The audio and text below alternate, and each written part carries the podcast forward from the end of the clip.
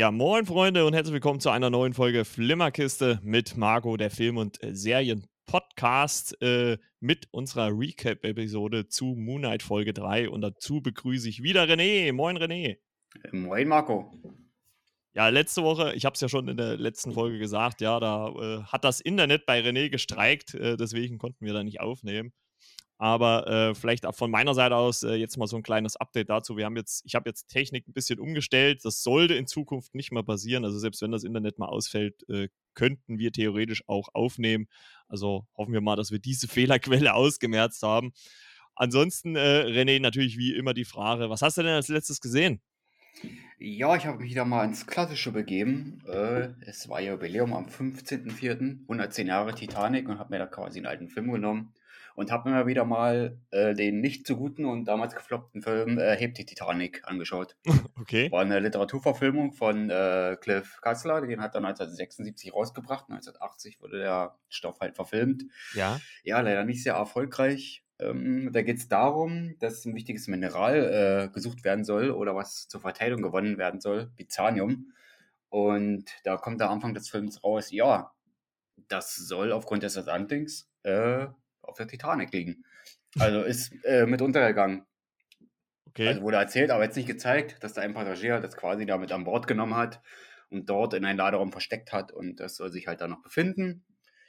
Und ja, dann starten die Kollegen oder das Ministerium dann halt dieses Abenteuer und versuchen erstmal die Titanic zu finden. Ne? Also was ja da nicht ganz so leicht war. Also den Zeitpunkt war sie ja noch gar nicht gefunden 1980. Ne? Also man hm.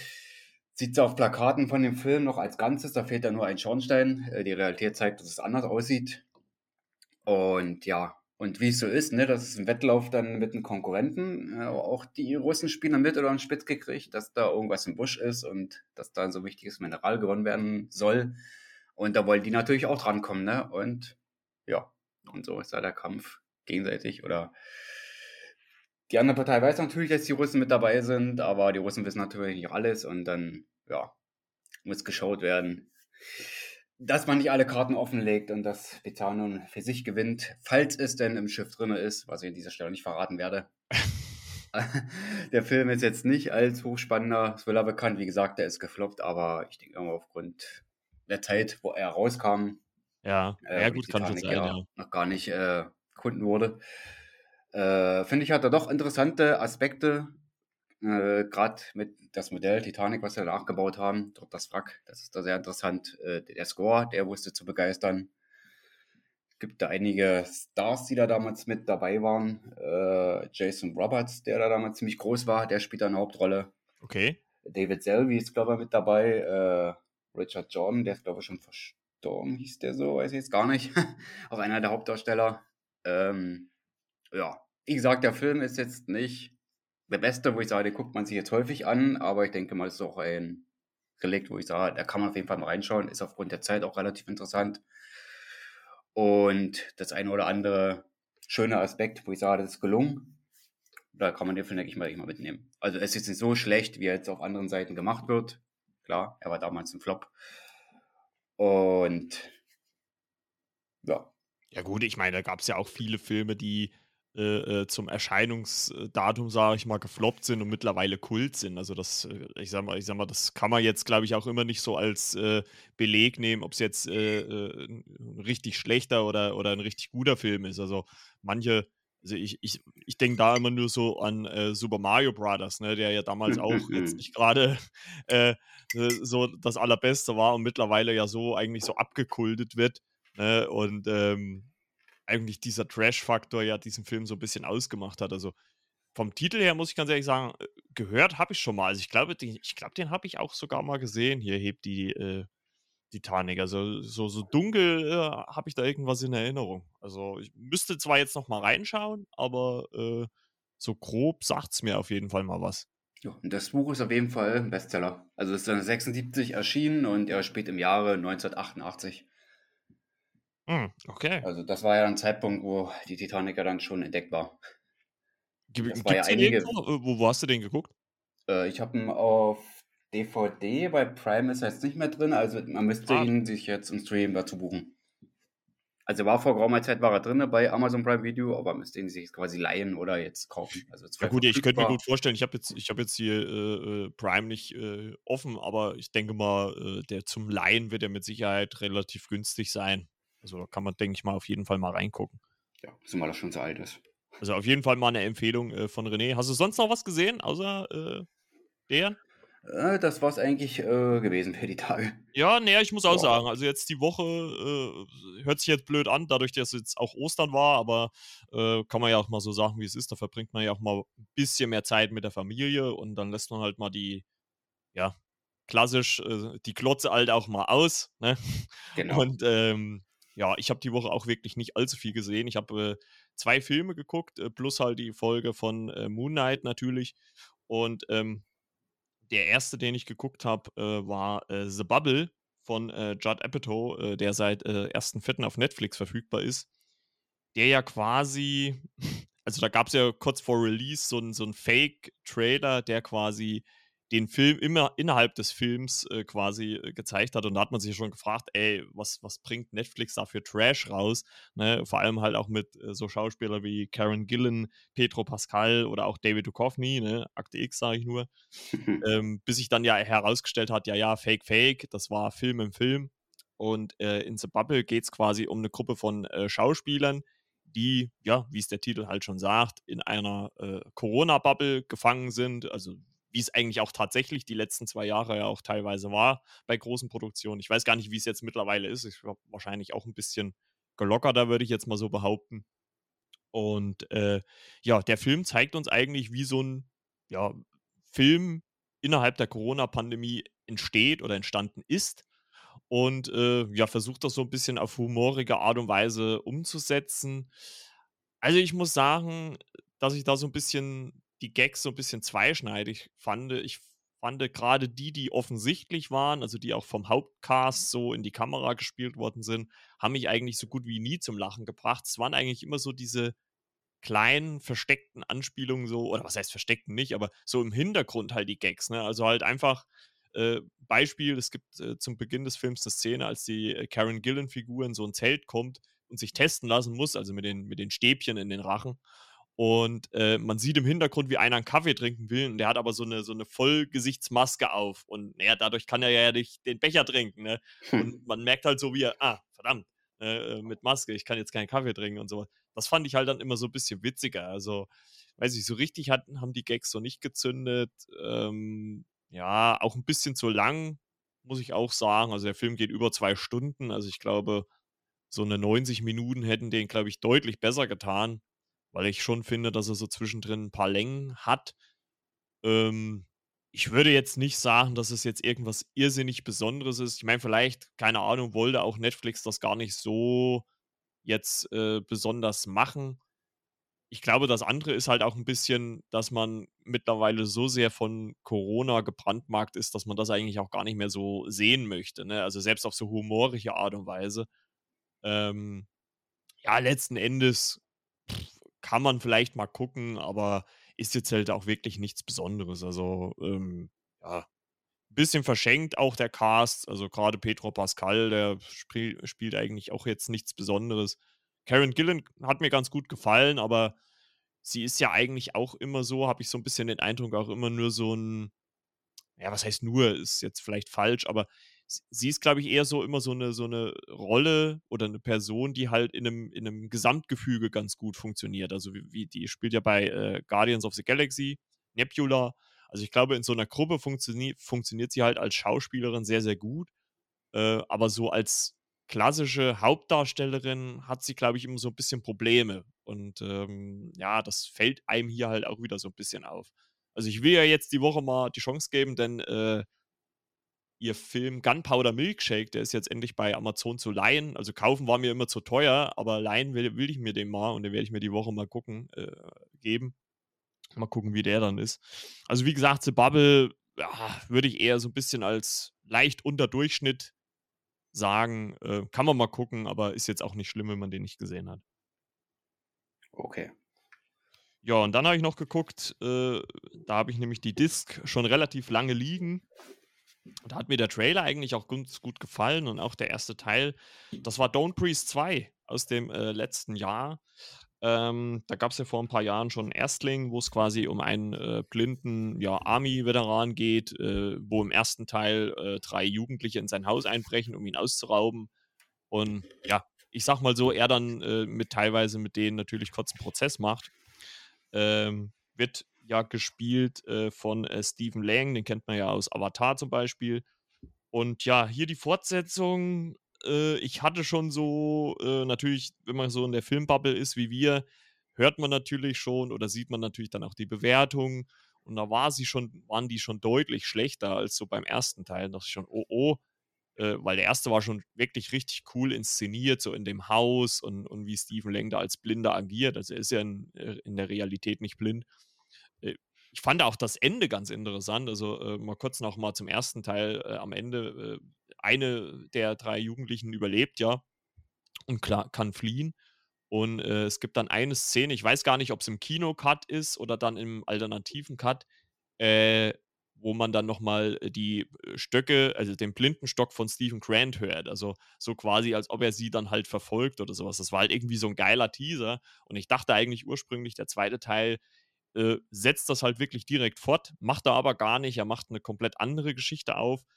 Und ich weiß auch ehrlich gesagt gar nicht, wie ich das finden soll, weil Stephen Lang-Figur eigentlich im ersten Teil, ja gut, klar schon der Geschädigte ist, weil die Jugendlichen bei ihm einbrechen, aber er die natürlich auch abmurkst. Ne? Spoiler. Ähm, hm. Und äh, dann natürlich da vielleicht äh, eine Grenze überschreitet. Und hier im zweiten Teil äh, ja dann eigentlich schon so zum Helden avanciert, äh, wo ich mir so gedacht habe, naja, das passt aber irgendwie nicht so ganz zum ersten. Ne? Also auch wenn dann die Prämisse, also die, die dann hier äh, ja ausgespielt wird im zweiten Teil, die man dann nachvollziehen kann, auch gerade gegen Ende hin, äh, warum er das macht, was er macht. Aber ja, also so richtig überzeugt hat mich das halt nicht so. Und ähm, was ich gut fand, war, dass man zumindest dafür gesorgt hat, dass es höchstwahrscheinlich keine Fortsetzung von Dawn Priest 2 gibt. Also äh, weil dann offensichtlich da eine Figur nicht mehr wiederkommen kann.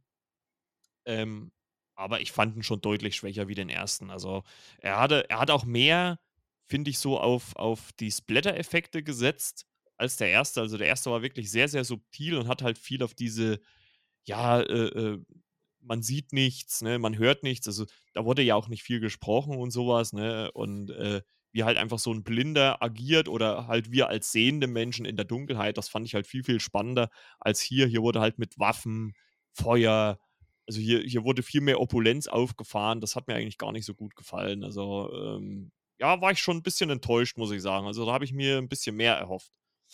Ah, Aber, okay. naja, gut.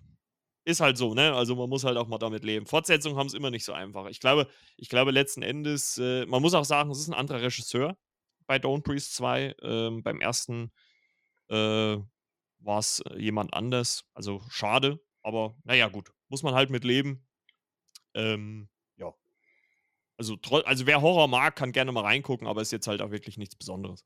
Und wer den ersten gesehen hat, wird sich den zweiten Mal, denke ich, auf jeden Fall ansehen. Ja, also das glaube ich sowieso. Also, weil, wenn man, wenn, wie du schon sagst, wenn man den ersten so ein bisschen mitgenommen hat, dann guckt man sich den zweiten auf jeden Fall auch an. Also das, deswegen, das war auch für mich der Grund, den zu gucken. Also auf jeden Fall. Jo, genau. Dann äh, springen wir mal äh, so langsam äh, in die äh, Moon Knight Recap-Folge. Äh, kurzer Einschub nochmal, bevor wir damit anfangen dazu.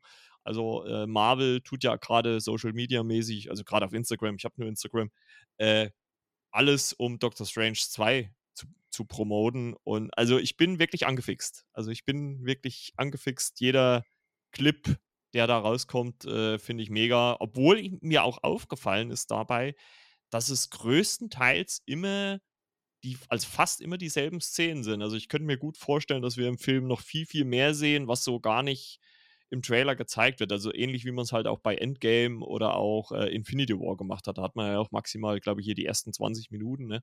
Gerade bei Endgame war es ja, glaube ich, so die erste halbe Stunde, die man da in dem Trailer gezeigt hat. Also ich bin da echt mal gespannt, wie äh, der zweite Teil wird. Also die fixen mich gut an im Moment. Ja, da kommt eine ganze Menge. Man muss wieder gucken, dass da nicht zu viel verraten wird. Ja, und ich habe, also, ihr könnt es mir glauben oder nicht, das war wirklich König Zufall. Äh, ich habe spontan äh, mal Urlaub bei uns eingereicht in der Firma. und habe jetzt die erste Maiwoche Urlaub und habe aber in dem Moment gar nicht dran gedacht, ja, Moment, erste Maiwoche Urlaub, da kommt ja auch Doctor Strange 2 raus. Also werde ich dann am Mittwoch, äh, wenn er rauskommt, sofort im Kino sitzen und mir den Teil angucken. Whoop, da freue ich mich schon mega drauf. Und dann am Wochenende werde ich nochmal mit ein paar Freunden reingehen. Die haben mich schon gefragt, ob, sie, äh, ob ich da nochmal mitgehe. so, also los geht's äh, mit äh, Moonlight Folge 3 äh, mit den schönen Titel von der netten Sorte. Ähm, was mir erstmal positiv gefällt bisher an Moonlight, äh, die Folgenlänge. Also alles über 45 Minuten, sehr top. Also das hat uns ja immer so bei den, äh, teilweise bei den Vorgängerserien so ein bisschen gestört, ne, dass die Folgen immer relativ kurz waren, äh, mit, was weiß ich, 5, 6 Minuten Abspann. Mein hat man hier auch teilweise, aber die Folgen sind alle, ich glaube, die erste ist 47 und jetzt äh, Folge 2 und 3 jeweils 52 Minuten. Also haben eine ordentliche Länge. Ja, kann man schon mitnehmen. Genau. Und, Kontinuität, kann man ja, halt mal sagen. Das ist sehr gut. Ja, und nach dem äh, Ende von äh, äh, Folge 2, wo wir ja dann ähm, ja, in Ägypten sind, äh, sehen wir hier zu Beginn Layla, die sich äh, offensichtlich einen äh, Pass machen lässt, um Mark nach Ägypten zu folgen, von irgendeiner Frau, von irgendeiner älteren Frau, mit der sie anscheinend auch irgendeine Vergangenheit hat, ne, weil die beiden sich oder diese Frau ausgiebig mit ihr spricht.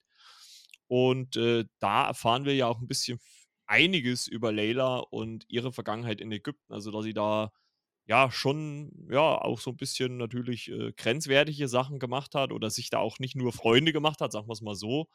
Ne? Also, da erfahren wir halt auch noch ein bisschen was über ihre Figur, über ihre Person, äh, was die Hintergründe angeht, ne? Genau. Genau. Und äh, dann äh, springen wir eigentlich äh, direkt äh, zu Arthur Harrow, der ja in, in der Wüste auf der Suche nach, der, äh, nach dem Grab der Göttin äh, Hamid äh, ist äh, und mit Hilfe des Skarabäus, der ja ein Kompass ist, wie wir mittlerweile erfahren haben, findet er auch das Grab relativ easy, muss ich sagen. Also da hätte man ja auch vielleicht denken können, dass da äh, eventuell mehr äh, ja, Schwierigkeiten vor ihm liegen, aber das ging dann doch relativ easy. Ne? Der zeigt dann so nach unten und ja, alles klar, hier müssen wir graben. Und da sind wir auch schon da. Äh, fand ich ein bisschen einfach gelöst, aber okay, muss man halt dann vielleicht in dem Moment erstmal so ähm, akzeptieren.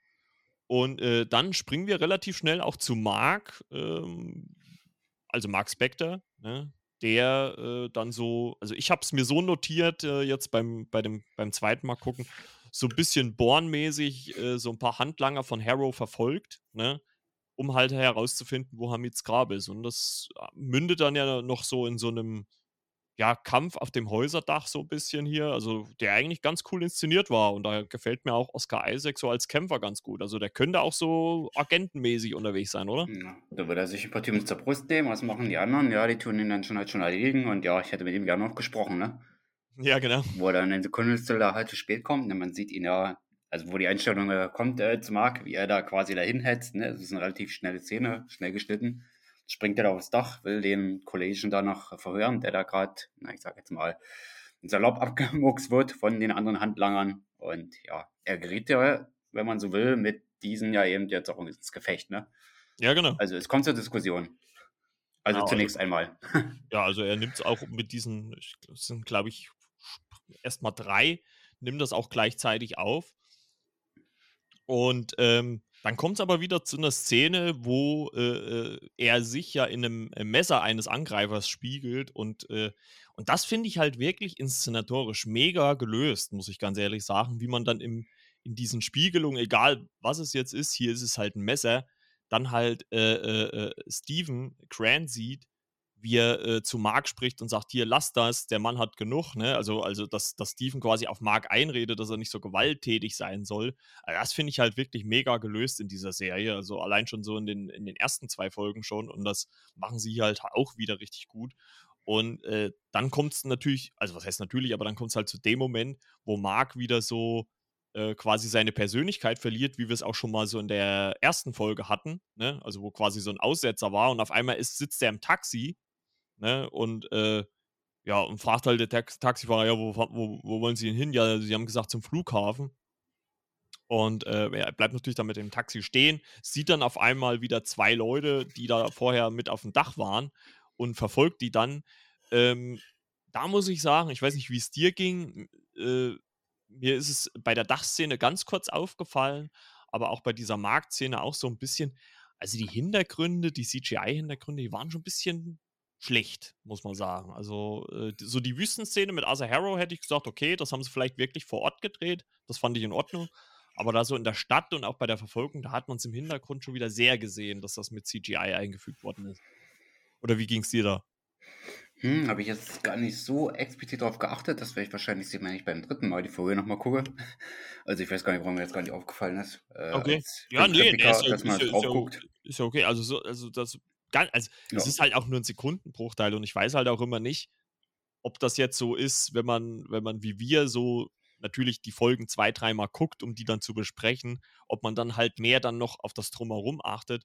Ich meine, bei der beim ersten Mal schauen ist mir das auch nicht so äh, ins Auge gesprungen, sage ich mal. Aber jetzt so beim zweiten Mal gucken, da dachte ich mir schon, hm, okay. Äh, es hat mich so ein bisschen an äh, Mandalorian erste Staffel erinnert. Da hatten sie es auch noch nicht so komplett raus mit den Hintergründen. Das war ja jetzt in Staffel 2 deutlich besser. Aber es war, war nur so eine kleine äh, Randnotiz. Ja, und äh, Mark verfolgt natürlich dann, dann diese zwei äh, Schergen von Harrow immer noch. Und äh, ja, hat dann einen wieder so in der Mangel, ne? Und dann spiegelt er sich aber wieder äh, in so, also in einem Spiegel, der da halt einfach an der Wand hängt und verliert halt wieder das Bewusstsein, weil Steven halt auf ihn einredet, beziehungsweise er kriegt ja eine über den äh, Schädel geschlagen. Und als er wieder zu sich kommt, hat er gerade einen von den Zweien erscho äh, erschossen, erstochen. Ne? Also man sieht gerade in dem Moment, wo er wieder zu sich kommt, wie er das Messer so aus dem rauszieht, da dachte schon, oha, Disney, also normalerweise sind die ja nicht so ne, für sowas eigentlich. Hm. Ne? Also es, es, ja, es ist, ich glaube, das ist schon hart an der Grenze, oder? Ja. Würde ich, würd ich mal so sagen. Also für Disney-Verhältnisse. Der Moment auch schon etwas überrascht. Ja, ja. Ich sage, oh, oh, oh, Disney, was ist denn da los? Also, dass sie das zugelassen haben, ne? Also man hat ja, äh, weiß gar nicht, ob wir es nochmal besprochen hatten, aber man hatte ja gelesen, dass sie jetzt zum Beispiel auch im Nachhinein Falcon in den Winter Soldier ein bisschen zensiert haben. Ne? Da haben sie ja auch so ein paar Szenen äh, umgeschnitten oder beziehungsweise verändert, dass man da kein Blut mehr sieht und sowas. Also es ist schon äh, interessant, dass sie das hier zumindest, ich meine, gut, man muss fairerweise sagen, man sieht kein Blut, ne? Also nur an dem Messer, glaube ich aber so am Körper halt jetzt nicht. Ich weiß jetzt, die, ist halt natürlich dann immer so die Frage, wo ist da die Grenze von der Altersfreigabe her, ne? Also ich meine, da muss man sagen, das kommt ja aus den USA, die sind da ja äh, ein bisschen strikter als bei uns, ne? Also in Europa oder Deutschland ist man da ja ein bisschen lockerer eigentlich unterwegs, gerade die letzten Jahre. Ne? Da ist ja dann die FSK dann doch ein bisschen ja, freier, sage ich jetzt ganz einfach mal. Ne? Oder toleranter, kann man vielleicht sagen.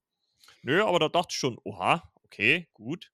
Ne? Und äh, dann gibt es ja noch die Szene, wo der letzte Handlanger von Harrow, ein ja, relativ junger Mann, äh, übrig ist und äh, Mark ihm halt zum Reden bringen will und Konju ihm halt sagt, ja, äh, äh, ja, zieh ihn zur Klippe, der wird schon reden.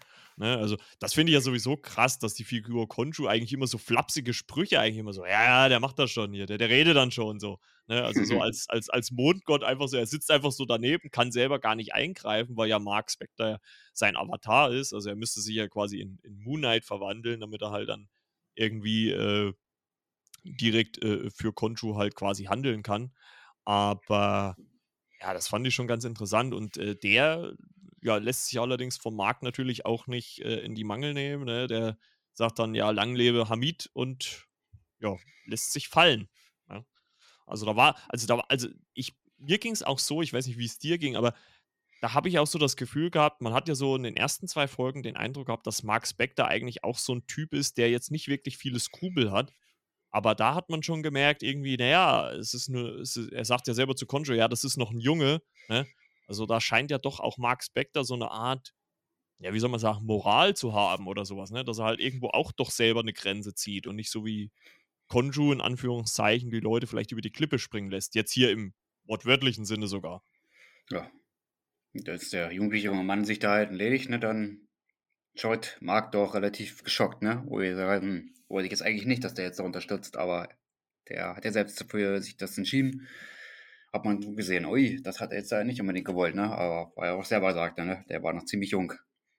Ja, und, da und war er weg, der junge Mann. Genau, und ähm, also man sieht das natürlich nicht, ne, muss man auch dazu sagen, aber ähm, was da auch noch auffällt in der Szene, weil es ja zweimal dann quasi den Moment gab, ähm, als äh, ja Mark quasi 'n Blackout hatte und er eigentlich denkt, dass Steven übernommen hat, Steven aber auch wiederum in der Spiegelung sagt: „Nein, das war ich nicht.“ Und da stellt sich natürlich die Frage, wer hat dann übernommen? Hat Khonshu selber übernommen? Hat vielleicht dann doch eine weitere Persönlichkeit den Körper übernommen?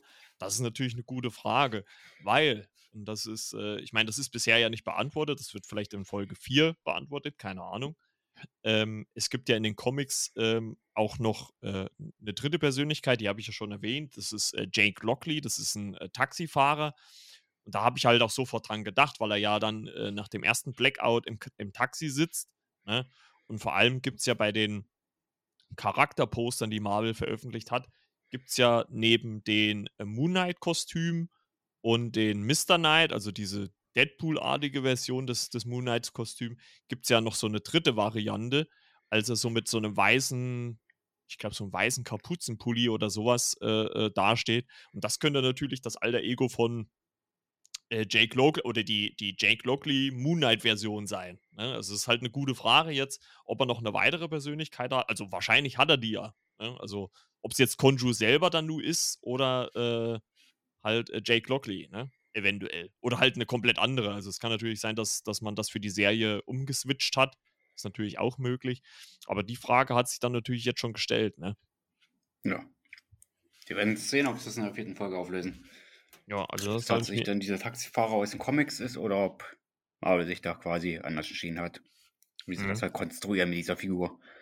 Also, was ich auf jeden Fall schon gehört habe, ist, äh, weil ja die äh, also Leute, die 'n Pressezugang haben, die konnten ja schon die ersten 4 Folgen sehen.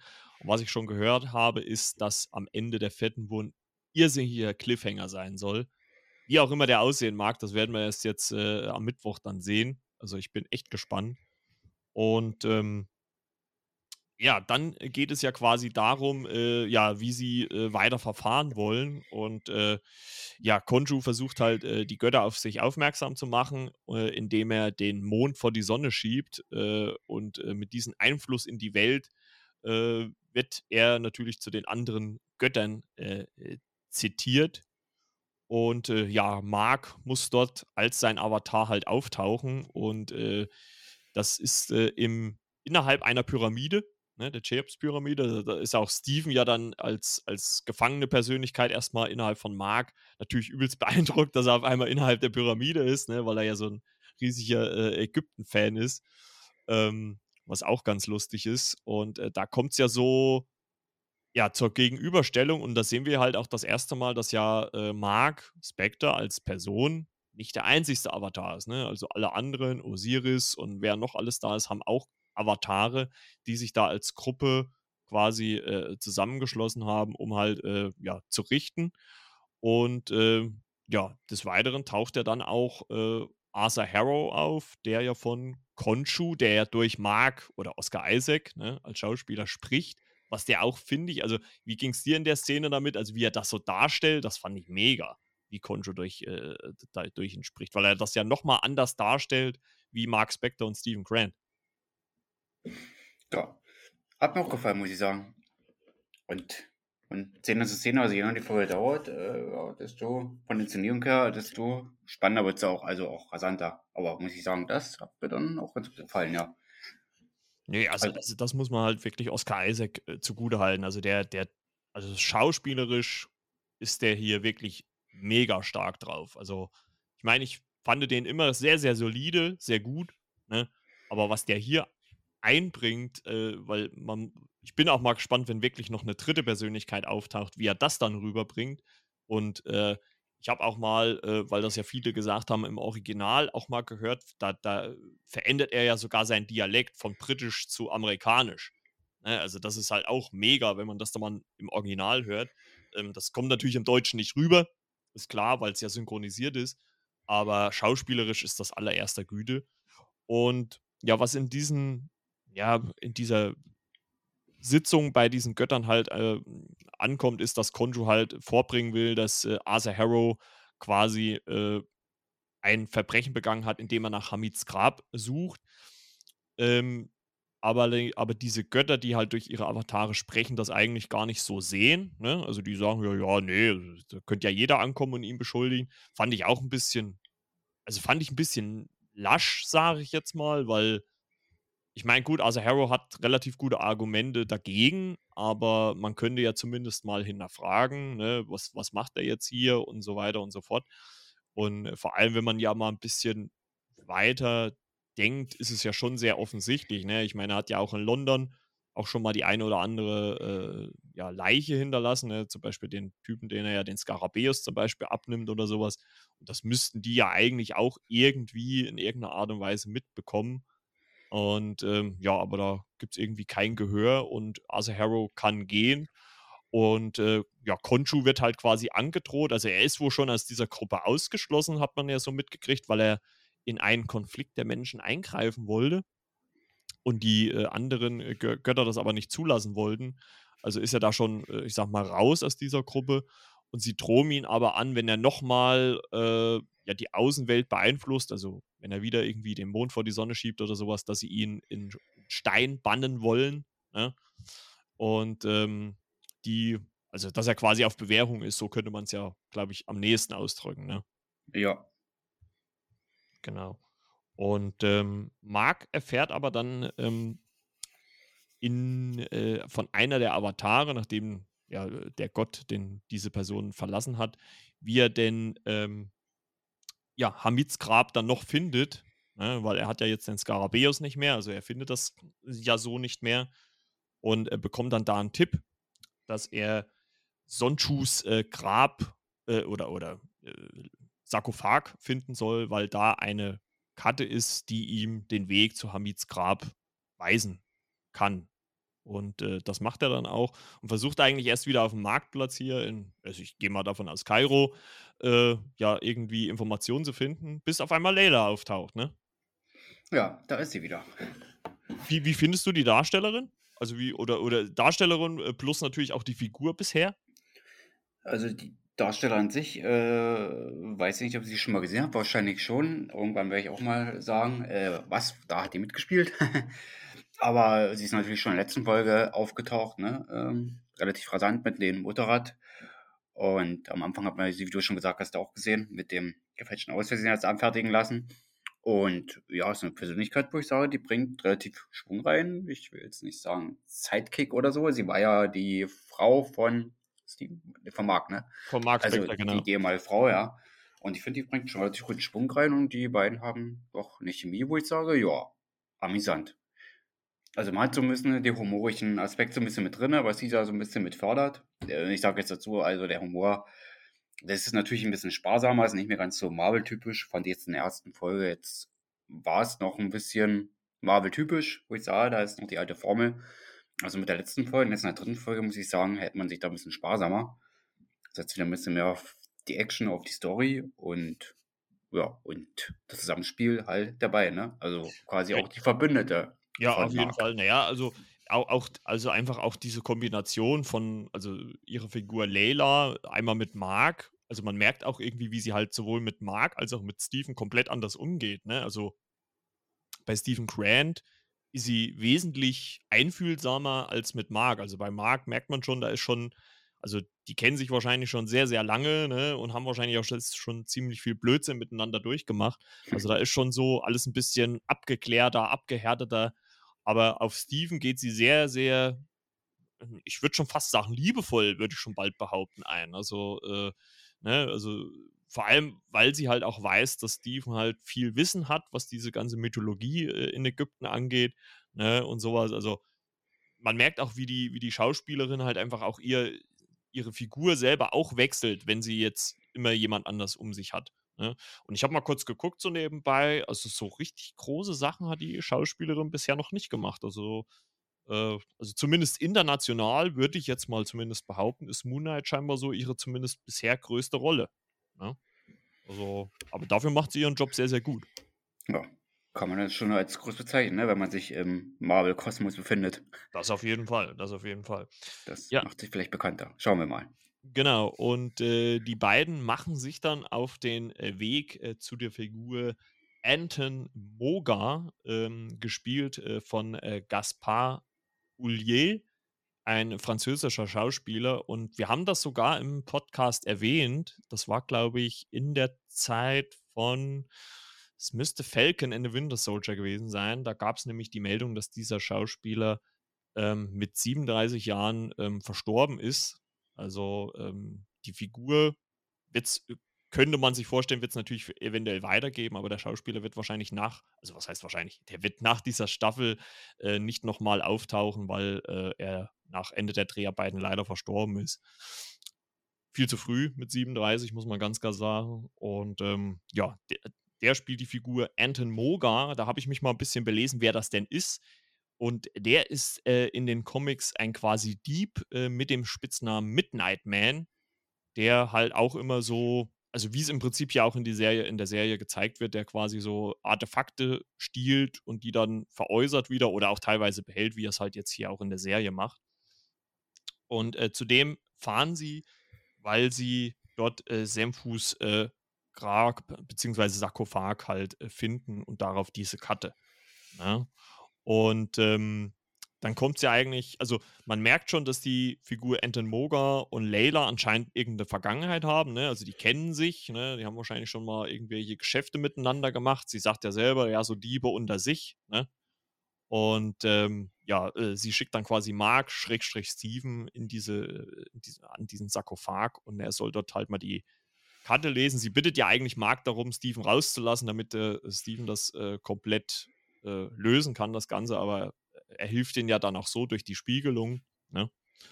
Und äh, ja, dann taucht natürlich äh, Arthur Harrow auf, der irgendwie komischerweise überall auftaucht, wo die beiden auch sind. Also weiß nicht, wie er das macht, dass er immer so aus dem Nichts auf einmal da ist. Ähm, fand ich auch wieder ganz witzig. Ähm, ja, und äh, ja, versucht natürlich auch diese Figur des, des Anton Moga so ein bisschen auf seine Seite zu ziehen mit den Kräften, die er in seinen, was ist das, Gehstock hat. Ne? Also, also Ethan Hawke, die Ethan Hawke-Figur, die, die humpelt ja so leicht, so ein bisschen, also zieht so ein bisschen das Bein nach. Und ähm, er sieht auch mit seinen Aussagen gegenüber Mark und Layla auch so ein bisschen für Zwietracht, ne? Denn er spielt ja so ein bisschen auf irgendwas an, was zwischen den beiden steht. Ähm, das erfahren wir auch schon so ein bisschen auf dem Gespräch auf dem Boot, ne? Wo sie auf dem Weg zu diesem Händler sind, Anton Moga, dass irgendwas passiert ist und das, das wurde ja schon in den ersten Folgen angeteased, äh, warum jetzt diese Persönlichkeiten fließend übergreifen. Also sonst waren die ja wirklich strikt voneinander getrennt. Und es muss irgendwas passiert sein, was diese Barrieren aufgestoßen hat.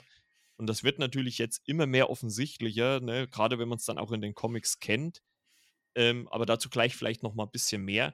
Also auf jeden Fall sorgt Harrow dafür, dass so ein bisschen, also Layla zumindest auch ein bisschen, ich habe es mir hier so ein bisschen notiert, äh, ja, so ein bisschen Fragen, sich Fragen stellt, ne, gegenüber Mark, ne? Und weil er auch so ausweichend dann antwortet und so. Das ist schon ganz interessant, äh, welche Kombination dann da so aufgedröselt wird, ne? Ja, das wird noch weitergehen in der Richtung, denke ich, von Folge zu Folge. Genau, also das ist äh, startet oder, oder das äh, entblößt sich ja dann quasi damit, dass es dann zur, ja, sag ich mal, größten und auch äh, sehr unterhaltsamen Action-Szene kommt. Ne? Also Harrow verschwindet ja dann und, und Anton Moga will da eigentlich äh, auch irgendwie kurz einen Prozess machen, aber äh, Mark verwandelt sich dann in Moon Knight und dann äh, geht's halt rund. Das, da gibt es ja dann auch diesen, diesen Trailer oder Teaser-Shot, wo er so von der Pyramide springt und, und macht so seinen Mantel auf und er hat dann so diese, diese Mondsichel als Form. Also auch irgendwie, also wirklich cool inszeniert. Ne? Fand ich. Und auch das Zusammenspiel mit Layla. Also man merkt auch, dass Layla äh, die Figur Moon Knight schon ziemlich gut kennt, weil äh, er stülpt sich ja dann so über sie und schützt sie halt vor diesen äh, Gewehrschüssen und äh, verschafft ihr dann so ein bisschen Zeit. Sie, sie holt da diese Katte aus, dem, aus der Pyramide, äh, wo der Sarkophag war und äh, Moon Knight kämpft quasi gegen die ganzen Schergen von Anton Moga und innerhalb dieses Kampfes, da haben wir noch mal kurz so eine Prise Marvel-Humor, äh, äh, da kommt ja dann die Persönlichkeit von Steven wieder hervor, ne? Und er verwandelt sich dann halt in Mr. Knight, also diese Deadpool-artige Moon Knight-Version. Und äh, merkt aber sofort, wie er irgendwie gar nicht gegen die ankommt, weil die alle ihre Speere so in ihn reinwerfen, ne? Und ach, nimm den Körper, nimm den Körper, ne, sagt er ja dann zu Mark und äh, wechselt dann ganz schnell wieder zurück zu Moon Knight, also dem richtigen Moon Knight. Und äh, das fand ich schon, also das fand ich mal ganz witzig, muss ich sagen. Das war mal, ja. aber auch nur so ein Moment. Also es war jetzt nicht übertrieben witzig, es war halt nur so eine Momentaufnahme. Aber das fand ich eigentlich ganz gut, ganz gut gelöst. Hat mir in diesem Setting äh, oder Konfrontation äh, auch ganz gut gefallen. Ja. Wo ich sage, da geht es kampftechnisch wieder zur Sache, wo ich sage, das war auch so mein Highlight dieser Folge, äh, dieser Kampf, dieser Arena. Spanisch angehaucht, äh, Stierkampfartig mit dem Sand und äh, mit dem Pferden fast. Mhm. Ja, war so eine Szene, wo ich sage, wow, ja, gerne noch mehr davon. Manchmal einer will sagen, vielleicht schon zu viel Action, aber ich fand es an der Stelle gut gelöst. Ja, handwerklich dann gut in Szene gesetzt. Ja, auf jeden Mit Fall. Mit einer kleinen Prise Humor, wie du gerade gesagt hast. Ja, genau. Es ist halt äh, dezent eingesetzt. Also, es wurde ja oft genug bemängelt, dass das Marvel oft zu oft zu viel macht, ne? Aber hier haben sie es, finde ich, genau richtig. Hier, alles klar, kurzer Moment und äh, wieder gelöst. Und ähm, ja, am Ende äh, bekommt dann auch Entemoga auch noch so ein Speer ab, verschwindet aber dann so im Nebel. Also, äh, wie gesagt, mal gucken, ob er jetzt dann noch in den äh, äh letzten drei Folgen, Anführungszeichen, auftaucht. Ich würde es natürlich den Schauspieler wünschen. Äh, man sieht es ja auch kurz äh, dann am Ende am Abspann, wird auch nochmal in Love and Memory, ne, in Gedenken an ihn, ähm, steht ja dann auch da im Text drin gesagt ich würde es mir wünschen, dass er vielleicht nochmal wenigstens mal einen kurzen Auftritt hat. Äh, schauen wir mal. Ja, und äh, man merkt, was man da aber auch merkt, ist, dass Layla halt auch keine, einfach nur so eine, so eine Liebelei ist. Ne? Also die kann auch austeilen. Ne? Sie, hat ja, sie, sie hat ja dann auch selber so einen Kampf mit dem quasi ja, Aufpasser, Sicherheitsmann von Anton Mogar. Ne? Und äh, das fand ich halt auch inszenatorisch recht gut gemacht, weil es für mich teilweise so den Eindruck hatte, dass wenn ich sag mal, Moon Knight geschlagen worden ist, hat man quasi dann umgeswitcht in dem Moment, als wenn dann Layla quasi mehr oder weniger denselben Schlag abbekommen hat und äh, all die Reaktion darauf. Also das hat man so zwei, drei Mal gemacht. Das fand ich recht, recht äh, gut ein, eingearbeitet hier. Also äh, auch von der Schnelligkeit her, weil man halt mhm. dann doch irgendwie beide Kämpfe hatte, sowohl von Moon Knight als auch von Layla. Das fand ich eigentlich ziemlich gut. Hat man gut hingekriegt. Aber da gehe ich an der Stelle auch mit. Gerade eigentlich alles, was das Finale dieser Folge betrifft, da war ich da wirklich dann sehr angetan, was ich da gesehen habe. Also jetzt nicht nur die Action-Szenen betreffen, sondern auch alles andere. Mhm. Was ja dann auch vielleicht ein bisschen vorauswirft, wie es dann halt weitergehen könnte. Genau. Also die beiden gewinnen natürlich dann diesen Kampf. Ne? Moon Knight ist klar. Und ähm, ja, äh, fahren dann in die Wüste, weil sie halt dieses Sternenbild, was sie quasi auf dieser Karte gefunden haben, suchen wollen, um halt Hamids Grab zu finden. Und äh, Mark wollte ja eigentlich die ganze Zeit die Kontrolle nicht abgeben ne, an Steven. Und Layla spricht aber dann auf ihn ein und sagt, ja, Steven hat äh, die viel mehr Expertise. Und da haben wir dann die, wieder diesen Effekt. Also Mark lässt quasi Steven dann raus, indem er halt in den Autospiegel guckt. Und da hatte ich auch das erste Mal dann das Gefühl, weil, wie gesagt, erstmal verändert sich ja das Spiel von Layla gegenüber Steven die viel, viel einfühlsamer ist als, als gegenüber Mark. Ähm, und da hatte ich auch das erste Mal das Gefühl, dass Konshu sich mehr mit Steven arrangiert hat, ne, weil er da halt merkt, okay, äh, der kann mir helfen, ne, äh, weil Steven ja dann zu Layla sagt, ja, diese Sternenkonstellation werden wir so nicht finden, weil die von von vor 2000 Jahren ist und die Sterne wandern halt mit der Zeit zwar nicht viel, aber innerhalb von 2000 Jahren dann doch so viel, dass man den genauen Standort dann doch nicht mehr finden kann. Und äh, man hört dann so Konju im Hintergrund, der sagt, ja, ich kann mich genau an diese Nacht erinnern. Und sie klettern so auf so eine Düne und äh, Konju macht eigentlich das, was ihm ja die Götter eigentlich verboten haben. Er äh, greift wieder in die Welt ein und dreht quasi die Nacht oder die Nächte so zurück, um halt dieses Sternenbild von vor 2000 Jahren wieder aufzurufen, damit sie halt dieses Grab, also durch die Sternenkonstellation, dieses Grab von Hamid finden können. Und äh, parallel dazu sehen wir dann schon, wie die anderen Götter sich versammelt haben, oder die Avatare zumindest, und das wahrmachen, was sie ja angekündigt haben, und Konshu in Stein bannen. Also man sieht sowieso, wie sich so ganz leicht aus Sand äh, oder, oder Stein, wie gesagt, eine Figur formt, die aussieht wie der Gott Konshu. Und äh, man merkt das auch so nach und nach, weil halt der Anzug, der Moon Knight-Anzug, beziehungsweise Mr. Knight-Anzug von, von äh, Steven so nach und nach verschwindet, weil natürlich dadurch, dass Konchu in den Stein gebannt wird, auch die Kräfte verschwinden. Ne? Und ähm, ja, und dann sind wir eigentlich schon fast am Ende der Folge.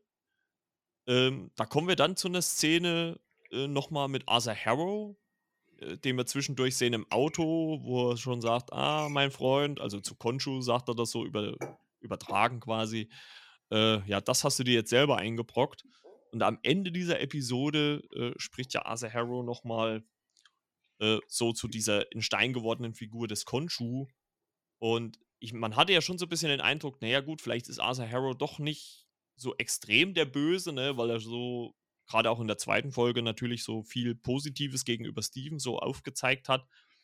Aber äh, zumindest am Ende dieser dritten wird schon seine Aussagen gegenüber Konju, die er da so trifft, gegenüber dieser Steinfigur, schon ein bisschen widersprüchlich. Ne? Also da denkt man schon, okay, das geht jetzt vielleicht in eine Richtung, die jetzt nicht so geil ist, ne? weil Layla ja auch sagt, ähm, äh, ja, äh, wir müssen Harrow aufhalten, weil äh, da könnten Millionen Leute sterben. Ähm, wir wissen ja aber immer noch nicht, was er vorhat. Ne? Also das ist ja immer noch nicht offenbart worden. Ja, und dann ist Ende. Dann ist Folge 3 von Moon Knight auch schon vorbei.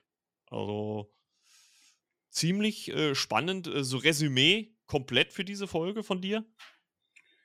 Äh, ich finde bis jetzt auch die rasanteste, vom Humor her die sparsamste, äh, vom Setting her das, was ich mir aufhabe, ja, Ägypten und so weiter.